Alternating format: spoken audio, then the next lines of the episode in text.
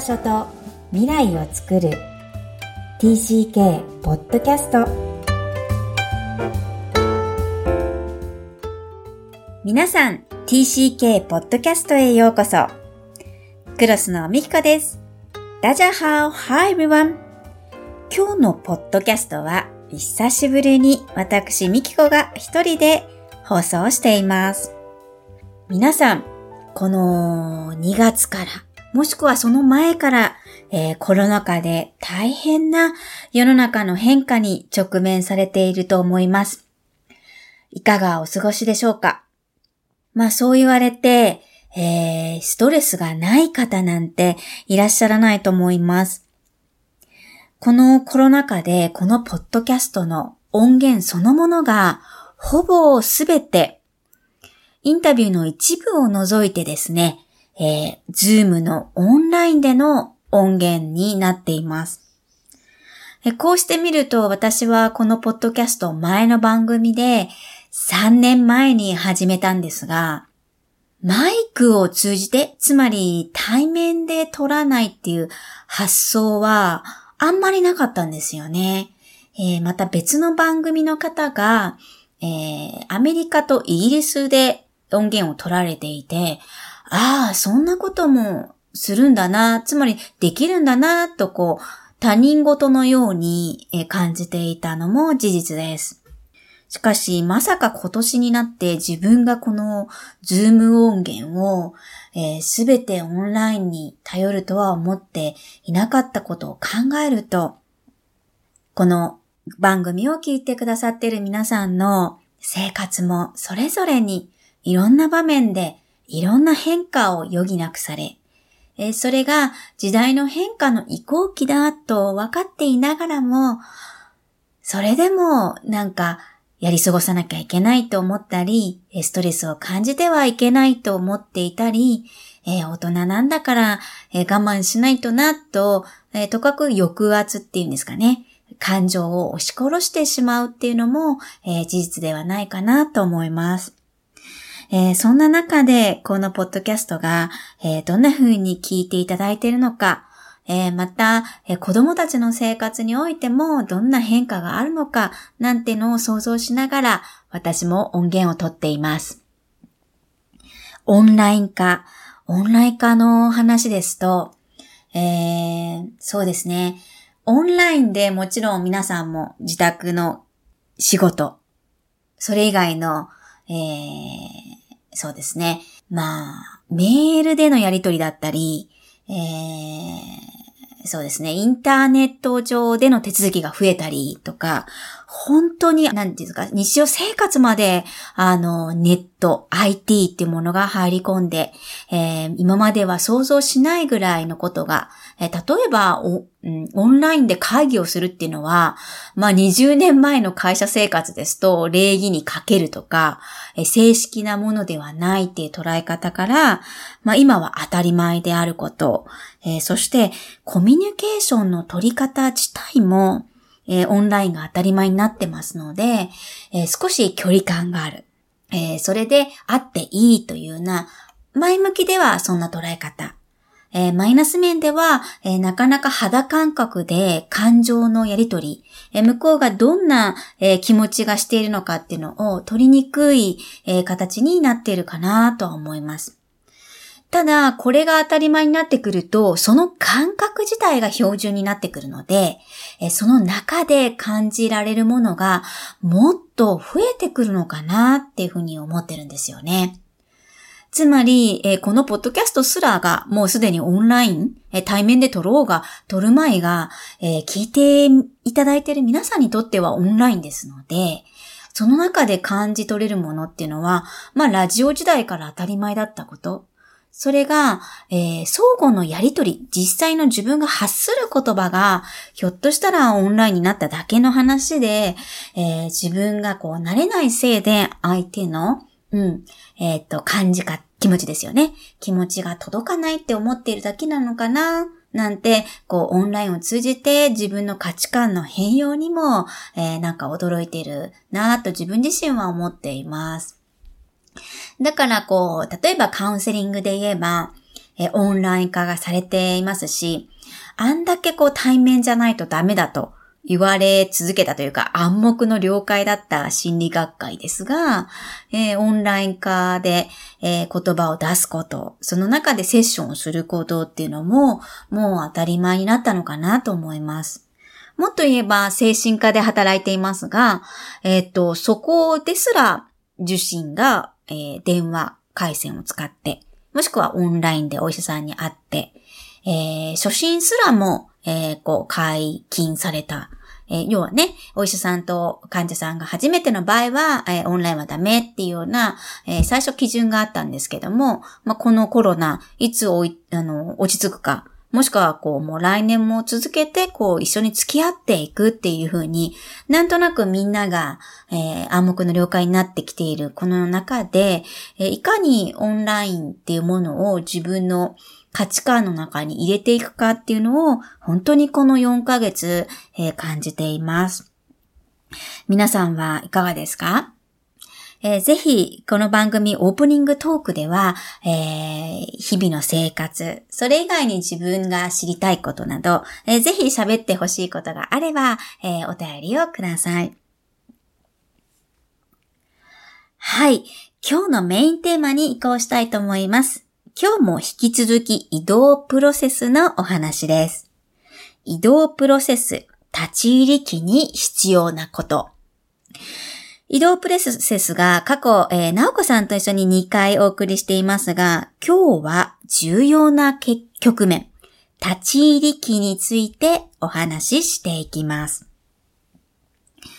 これはどんな時期でしょう、えー、前回もお話しした通り、般的な移動とは5段階に分かれています。安定期、準備期、移行期、立ち入り期、最安定期。その中の今日は真ん中ですね。え、真ん中の後、立ち入り期についてです。これは、あの、実際に本当に場所を移動して、えー、それで少し時間が経った頃。つまり、えー、新しいコミュニティに溶け込む決心がつく時期と言われています。新しい発見を楽しむ気持ちと、前の生活をやっぱり、えー、懐かしみ、ホームシックな感じ、感傷的な気持ちにもなったりして、えー、行ったり来たり、えー、どっちにもつかないような大きな気持ちが揺れ動く時期ですね。えー、移動したばっかりっていうのはやっぱり緊張していますし、え混乱していますし、それ自体が周りもケアできてくる、えー、つまりケアしてくれる時期なんですが、ちょっと経つと周りはこう、まあ慣れてきたのかなとか、まあ、えー、仕方がないよねっていう形で、あの、見守っているという時期だけども、自分自身はこう、慣れたような、慣れてないような、えー、そんな感覚が実は本当に心の底ではあるのかもしれません。現地の生活をこなしていく過程の中で、現地に溶け込む術が徐々に少しずつではありますが、身についているという実感もあるため、ちょっと不安な気持ちとか慣れない気持ちっていうのを、えー、一般的に出すのが、えー、億、もしくは、えー、拒まれる時期とも言われています。したがってこれは大人ではよく説明できるんですが、えー、子供においてはどんな時期か、えー、それをちょっと考えていきたいと思います。